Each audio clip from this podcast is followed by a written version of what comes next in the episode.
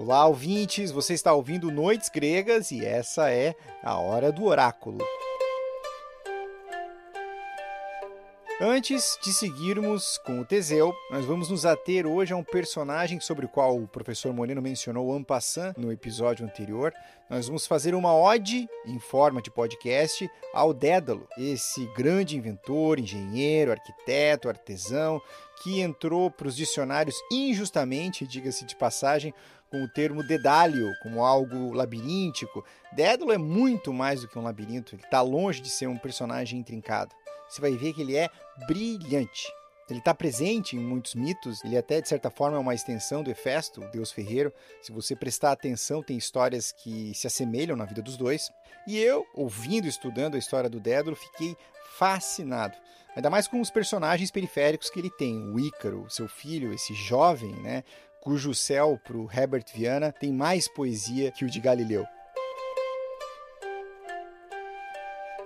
Deixa eu só mais uma vez fazer aqui um convite a você que nos ouve, você que quer que a gente siga em 2022, convite para você apoiar o nosso projeto. A nossa recompensa aos que nos apoiam, você sabe, são os conteúdos exclusivos. E sobre os conteúdos exclusivos, o que nós temos, né? Na semana passada, nós publicamos mais uma aula do curso Mitologia na Arte. Como você sabe, nós estamos contando a saga de Troia. Nós recém terminamos a Ilíada, né, que narra apenas um período, um pequeno período da guerra.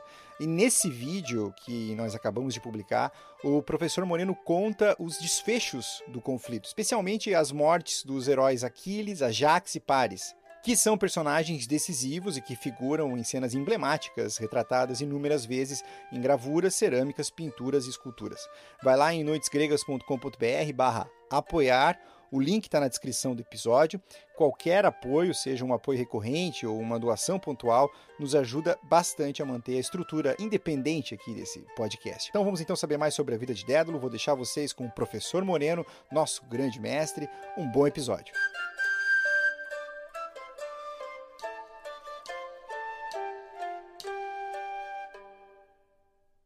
Nós vamos falar hoje de um personagem que tem sido muito importante na história de Teseu e na história do Minotauro, que é o Dédalo.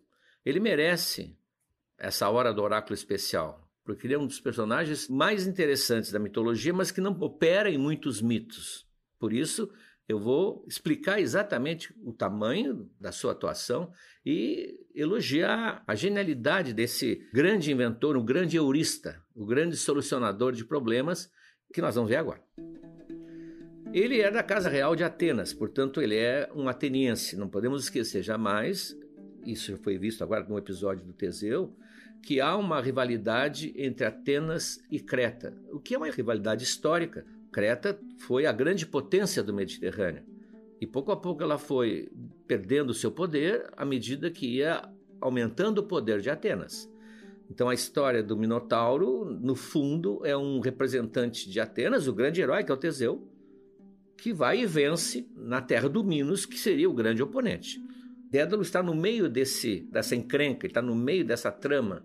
Ele, é, ele vai ser meio que um joguete dos dois lados, mas ele, como é ele, né, ele vai sair de uma maneira engenhosa, porque Dédalo solucionava tudo com engenho. Em Atenas, ele já era reconhecido como um grande inventor. É bom lembrar que os gregos, como era um povo estão no início dos tempos, né, pelo menos dos tempos registrados pela história, eles atribuíam a várias pessoas invenções primárias. Por exemplo, nós não perguntamos hoje quem é que inventou o talher, o garfo e a faca, mas os gregos diziam que o Dédalo inventou a cadeira dobrável, que é uma grande invenção, diga-se de passagem, para quem tinha apenas tronos rígidos e fixos. Ele teria inventado a serra, ele teria inventado o, o formão, teria inventado o compasso do marceneiro, porque ele era um grande artífice. Ele era um grande artesão, ele era o, seria assim uma espécie de um engenheiro e ao mesmo tempo um artesão.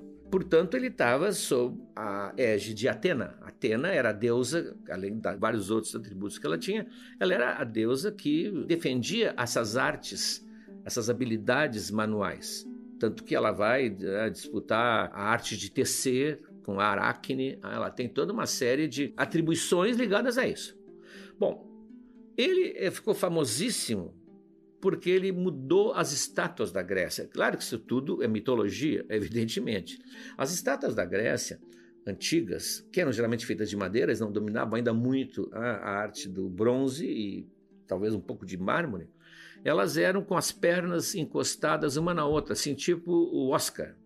Então, elas ficavam encostadas na parede, para começar, porque né, não tinha muita base, e as mãos se apoiavam nas coxas, mais ou menos como é a figura tradicional do Egito, do egípcio, né, da, da arte egípcia. Ele fica, o, personagem fica assim, duro, engomado, preso ali naquele molde, naquela, naquela estrutura. Teria sido o Dédalo primeiro a separar os pés. Ele colocou uma separação nas suas estátuas entre um pé e outro, inclusive às vezes colocando um pé um pouco mais para frente, criando assim já um princípio de apoio. Ele abriu os olhos das estátuas também, porque os olhos eram representados como fechados. Então, ele, segundo, evidentemente, a opinião de milênios atrás, as suas estátuas pareciam muito mais vivas, Alguns até brincavam, ah, dizendo, tem um autor que diz que teria que prender com uma corrente na parede, ah, senão a estátua podia fugir, podia ir embora. Então ele, ele tinha já um renome, ele era renomado já e conhecido em Atenas.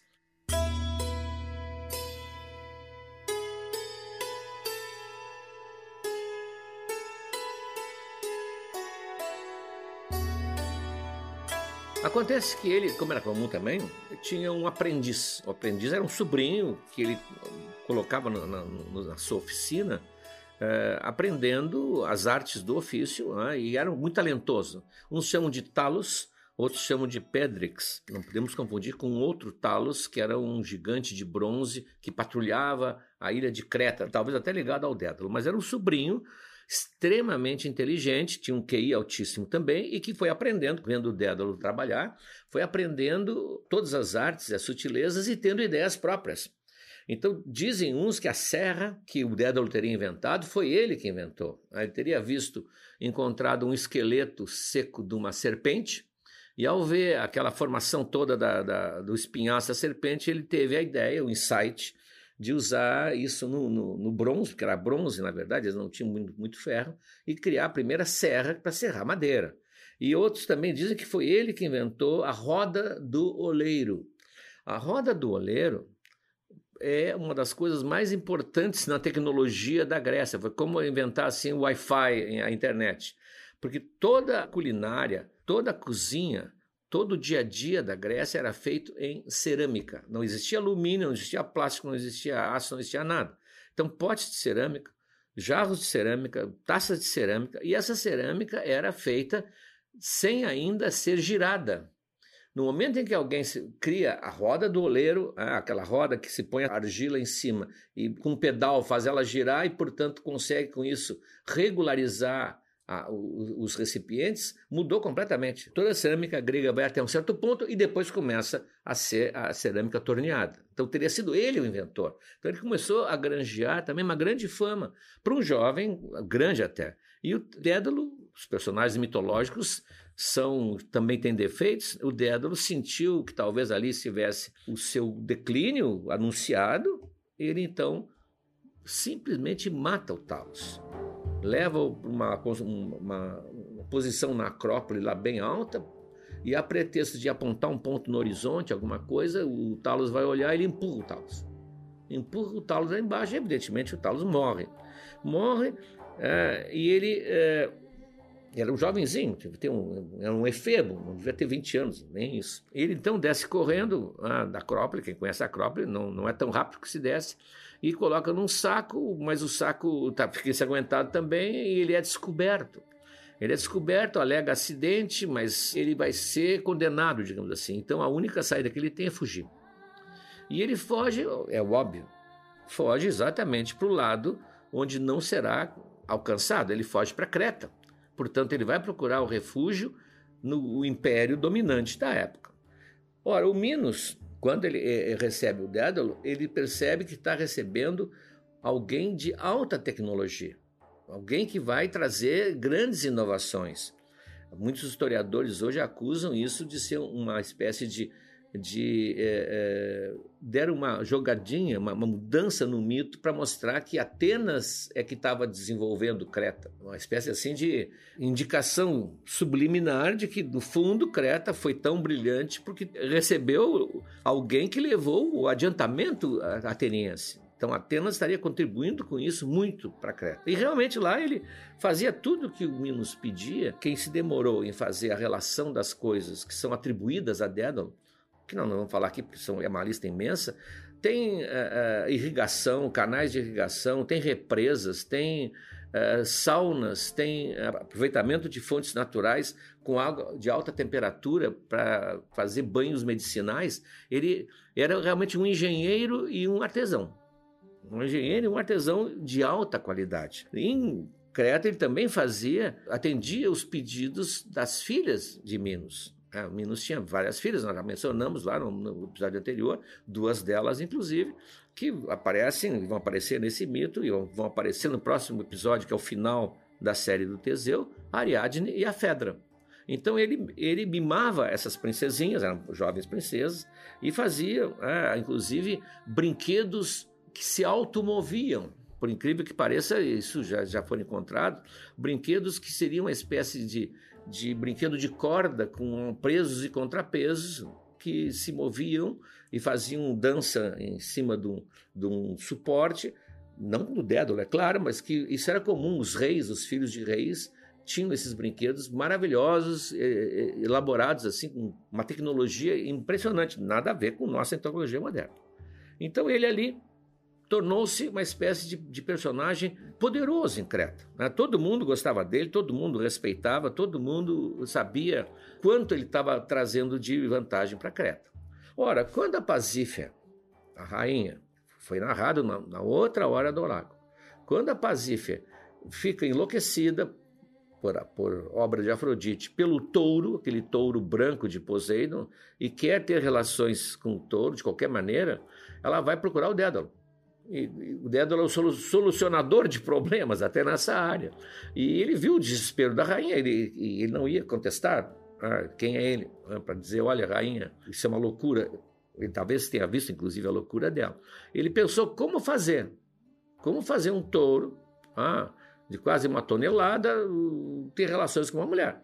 Então ele cria aquela vaca falsa, uma espécie de estrutura uma armação, cobre com o couro de uma vaca real, monta, portanto, toda um, um, uma estrutura que aguente o peso do touro e de oca dentro da qual vai estar a Pacífica, como eu descrevi, escondida, alinhando o que deve ser alinhado, como eu comentei, né, para que funcione, e inclusive coloca uma plataforma com rodas, para que ele possa rodar essa, essa estrovenga por todo o campo, procurando o touro, porque o touro caminha ao sabor da fome e da sede pelo pasto. Então, com isso, ele consegue, como nós vimos, e daí vai nascer o Minotauro. Então, ele, ele já tem responsabilidade direta nesse grande personagem que é o Minotauro, como nós vimos.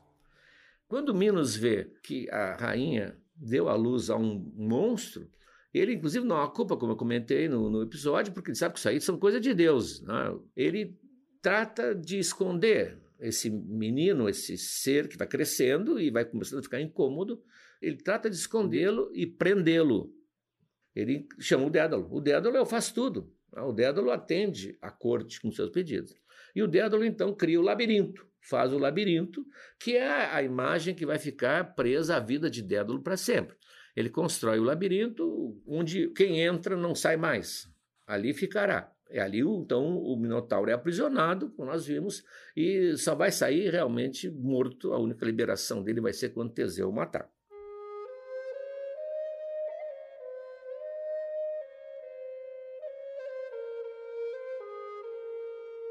Quando chega Teseu à ilha, como nós vimos também, a Ariadne se apaixona por ele, é uma, uma paixão instantânea, porque Afrodite está atuando também, Afrodite sempre agindo, nos puxando os fiozinhos das marionetes, no fundo, as pessoas obedecem ao que ela manda. Né? A Ariadne se apaixona e ela então tem que ajudar o Teseu a entrar no, no labirinto, matar o Minotauro e sair do labirinto. Ora, ela vai ao Dédalo. O Dédalo está lá, como ah, no seu escritório lá. Lembra um pouco o professor Pardal, quem conhecia os, as histórias do Disney. Ah, É o grande inventor, é o grande solucionador, geralmente até visto como uma pessoa meio aérea, não muito focada na realidade. Ele é o que faz tudo. Como já lembraram, ele que corresponde mais ou menos ao Hefesto no Olimpo. Ah, o Hefesto no Olimpo fazia tudo desde os móveis do Olimpo até o trono que ele, que ele prendeu a Hera, as, as armaduras, colares, diademas. Então, o Hefesto está para o Olimpo, assim como o Dédalo né, estaria pra, aqui para, para os mortais. Então, o Dédalo empresta a ela aquele famoso novelo de linha que, como nós vimos no episódio, que é bem o episódio anterior, não só vai permitir que o Teseu volte do labirinto recolhendo a linha que ele foi deixando no caminho, como também o novelo procura o Minotauro, procura o centro. Ele é, ao mesmo tempo, um, um recurso para sair, mas é um recurso para entrar. Só dela tinha isso. E com isso, realmente, o Teseu mata o Minotauro e vai embora. Foge com Ariadne.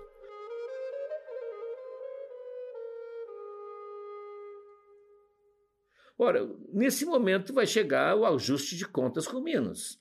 O Minos é, talvez tivesse tolerado aquela vaca falsa que foi feita para a rainha, mas agora é, ele ajudou exatamente os, os, seus inimigos a matarem o Minotauro e fugiu com a filha. Então, nesse momento, o Dédalo passa a ser vítima e réu.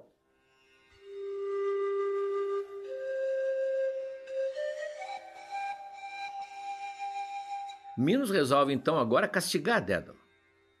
Ele que tinha pedido a colaboração dele, um labirinto agora, resolve puni-lo porque ele traiu essa confiança. E prende o Dédalo e o filho que ele tinha tido com uma escrava de Minos, seria a esposa de Dédalo, a Náucrate, o filho chamado Ícaro, que é famoso por ser um símbolo né, usado, inclusive, com relação a toda a aviação mundial. Uns dizem que prenderam no labirinto, outros dizem que não, que foi num, numa torre, porque, pelo mito, ele tinha um acesso ao céu.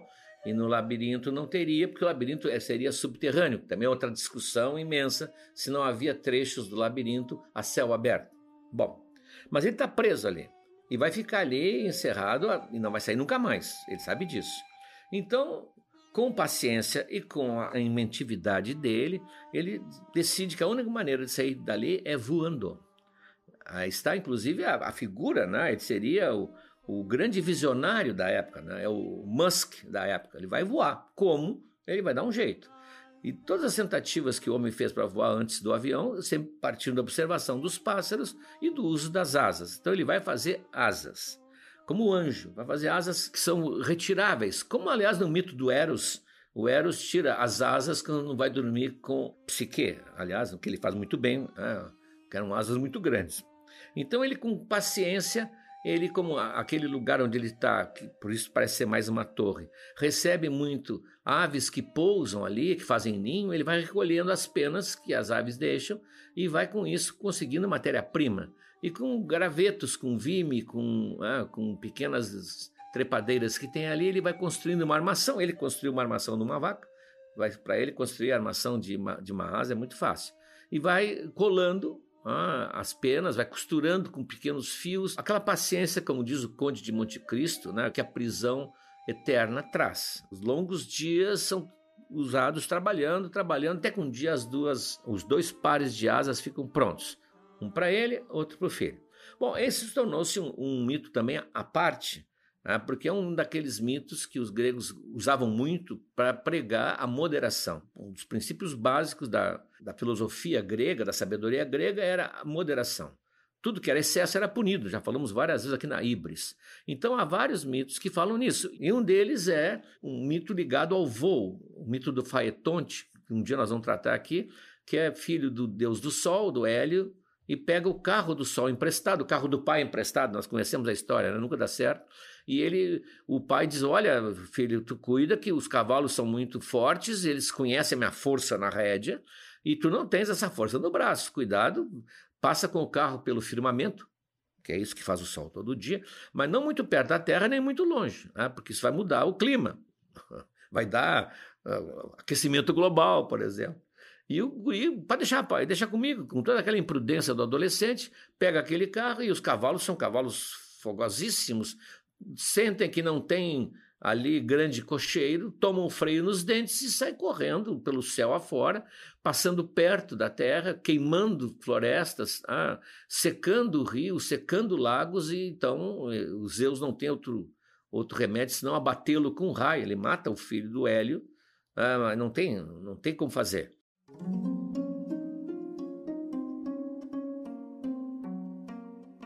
Então esse mito se reproduz no Ícaro. Ele é o pai, que diz para o filho: Olha, filho, eu vou te dar asas, mas tu cuida. Porque ele sabia que o voo ia dar uma euforia, ninguém voou antes dele. Nenhum homem voou, a não ser o Belerofonte montado no Pegasus. Tu não voa muito baixo, porque nós vamos estar por cima do mar, e se molhar essas asas, elas vão se desmanchar. E não voa muito alto, porque alto vai ser mais quente. Né? Portanto, o Dédalo tinha noção, inclusive, de geografia, né? física, vai ser muito mais quente e pode derreter a cola, a cera que eu usei e também vai, vai destruir as asas. E o Ícaro, evidentemente, né, está embriagado pela ideia do voo e os dois levantam voo ah, em direção. Creta fica, ah, no, assim, no sul, vão em direção ao norte, estão querem fugir dali o mais longe possível, talvez chegar no Peloponeso, chegar no, na Grécia, no continente mesmo. Ora, a gente conhece a história, o Ícaro começa a ficar tão entusiasmado que ele voa muito alto e as suas asas se desmancham, se desmancham e ele despenca lá de cima. Despenca lá de cima, cai no, no, no na água, ah, no Mediterrâneo, e isso é representado num belíssimo quadro do Bruegel. Esse quadro é uma lição de vida, assim, aquela uma imensa paisagem longínqua, como os flamencos sabiam fazer, com navios ao longe, cidades entrevistas ao longe, e aquela imensidão de, de água na frente, tem um pescador num canto ali pescando, tem um pastor com ovelhas ou cabras passando, e num cantinho tem uma espécie de um pequeno redemoinho na água e umas peninhas espalhadas foi onde o Ícaro caiu. Ah, a ideia é a vida continua. Ninguém se deu conta, o pastor, o pescador, o Ícaro simplesmente desapareceu ali. A vida, apesar da queda do Ícaro, continua. Só comentário e pensar que a Varig usava o Ícaro como símbolo. Ah, nada muito adequado para uma empresa de aviação. Mas não foi só ela, não. Ele é muito usado no mundo como um símbolo né, do homem que voou. Mas voou e caiu.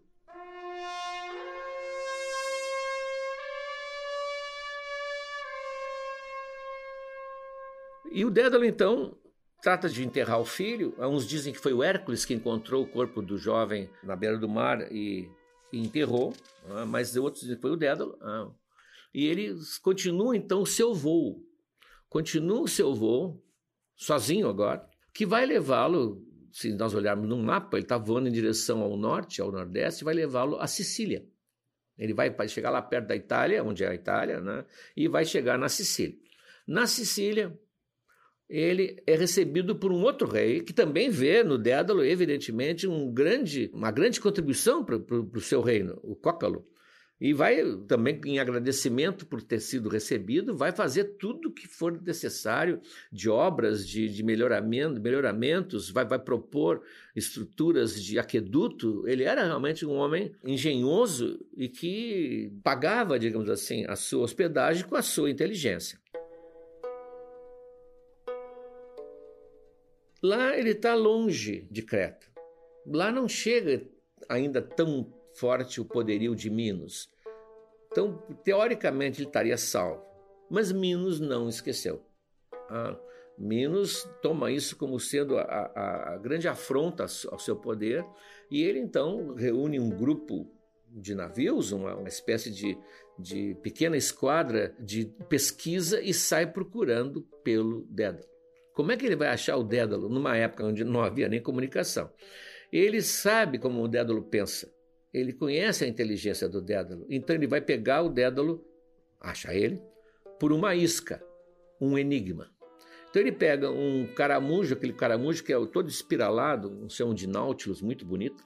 Ele pega a casca desse caramujo e vai de porto em porto com o arauto anunciando que ele está fazendo uma espécie de concurso de gênios.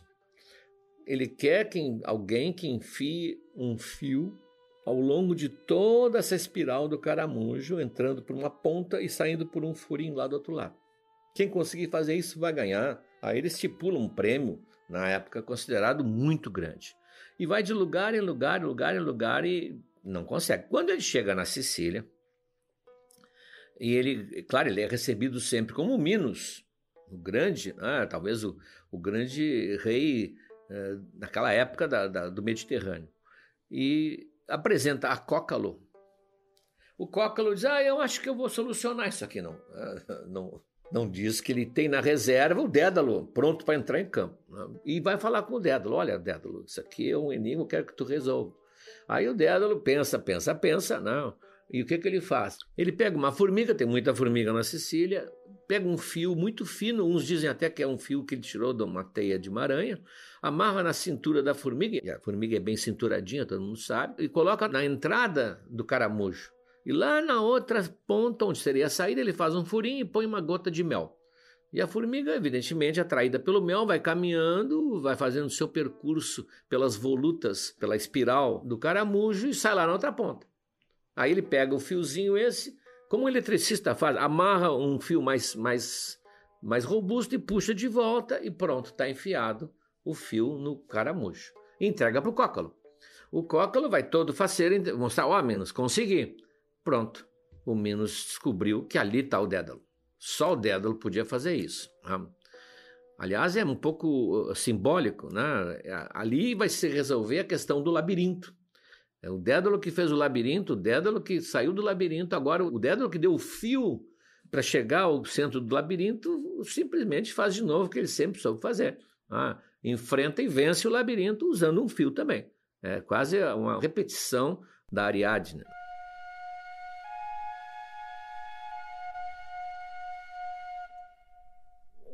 Minos então dá o prêmio para o Cócalo, não diz nada, né? Porque ele quer é, surpreender o Dédalo. Mas o Dédalo se dá conta que foi descoberto. Ah, ele se dá conta que foi descoberto e as filhas do Cócalo, que gostavam muito do Dédalo, porque o Dédalo, como lá na, Creta também, fazia uma série de coisas engenhosas para elas, resolvem ajudá-lo.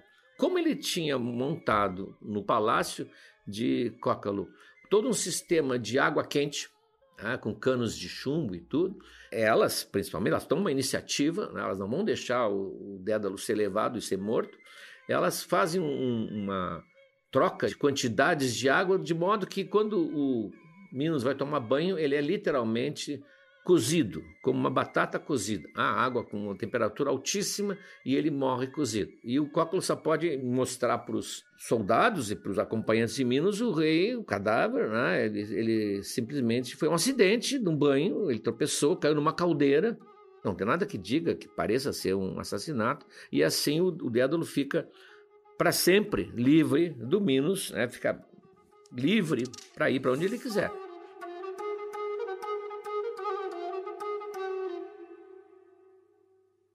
A partir daí, pouco se sabe dele. Quem acompanha os mitos menores vai vendo o nome dele aparecer em várias regiões da Itália, em várias regiões ali da, da proximidade de Nápoles, com várias construções, mas não há história sobre isso. Há menções. Aqui tem um templo construído por Dédalo diz lá o Pausanias. Aqui tem uma, uma espécie de spa usando uma fonte termal da Sicília, construída por Dédalo. Esse, esse detalhe talvez tenha sido acrescentado ao longo da história por alguém que achava que era o Dédalo que deveria ter feito, mas não se ouve mais falar dele. Ele já fez a sua intervenção. O interessante é que no Virgílio, que é romano, portanto, que escreveu a Eneida, que nós vamos falar depois, a história de Enéas, né? no Virgílio ele diz que o Dédalo faz o templo de Apolo em Cuma. Cuma é uma cidade ali no litoral da Itália onde tem uma sibila, né, uma pitonisa, a famosa sibila de Cuma. E uh, a descrição desse templo que ele faz, que é belíssimo, é parecido com um labirinto. Diz o Virgílio aqui. Uh, na vasta encosta do Rochedo Eubeio, formou-se uma caverna gigantesca, onde se abre uma centena de túneis uma centena de bocas, das quais em muitas vozes emanam as respostas da Sibila.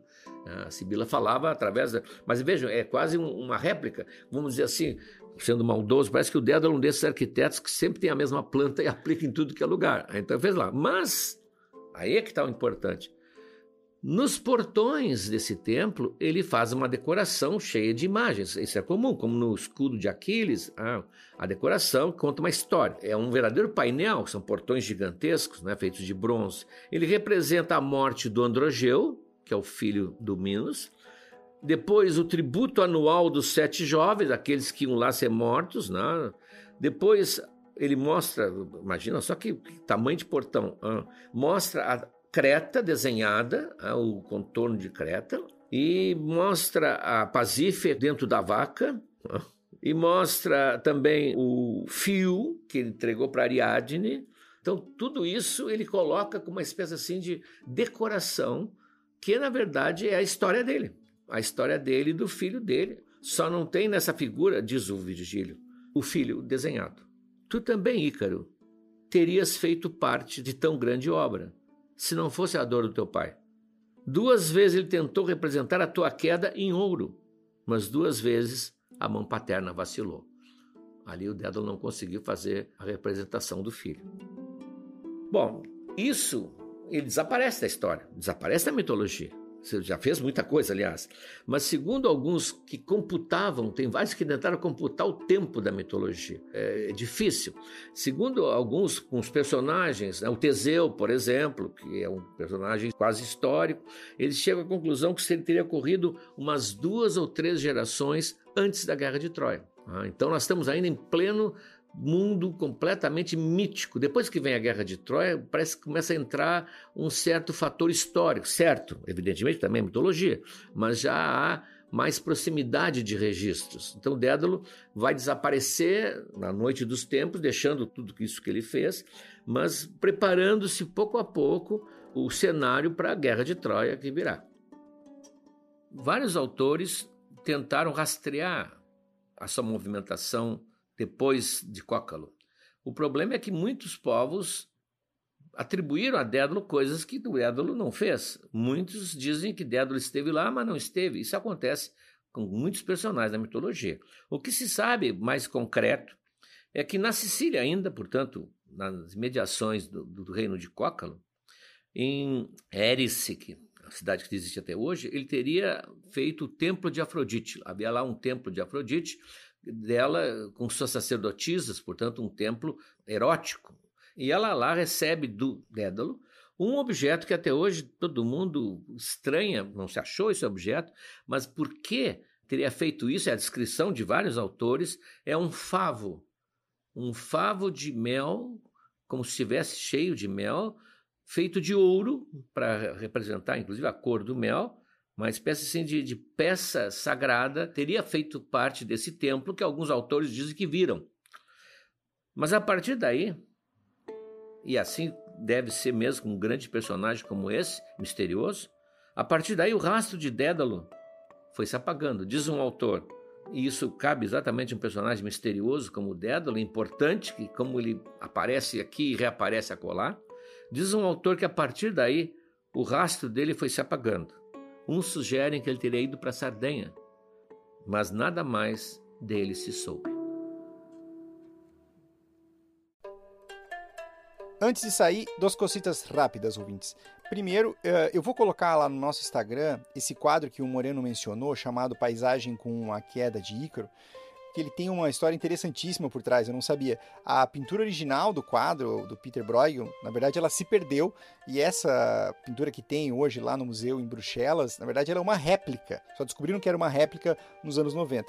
E ainda assim é uma obra fascinante, né? uma obra grandiosa, uma obra tocante. Segundo, também lá no nosso Instagram, eu tenho recebido uma série de fotos com esculturas de deuses, heróis, personagens outros mitos em várias cidades do Brasil. Esses dias, inclusive, me escreveram dizendo que me encontraram em Manaus. E quando eu fui ver, na verdade, era uma estátua do Hermes lá na capital do Amazonas. Então eu decidi agora inventariar esse material espalhado por esse Brasilzão grande. Se você vira uma estátua em algum lugar, se tiver na sua cidade, bate uma foto, manda ali no nosso Instagram, Noites Gregas, que eu quero fazer um post especial em breve. É isso, ouvintes. Um abraço carinhoso em vocês e até semana que vem com um derradeiro episódio sobre o Teseu. Até lá!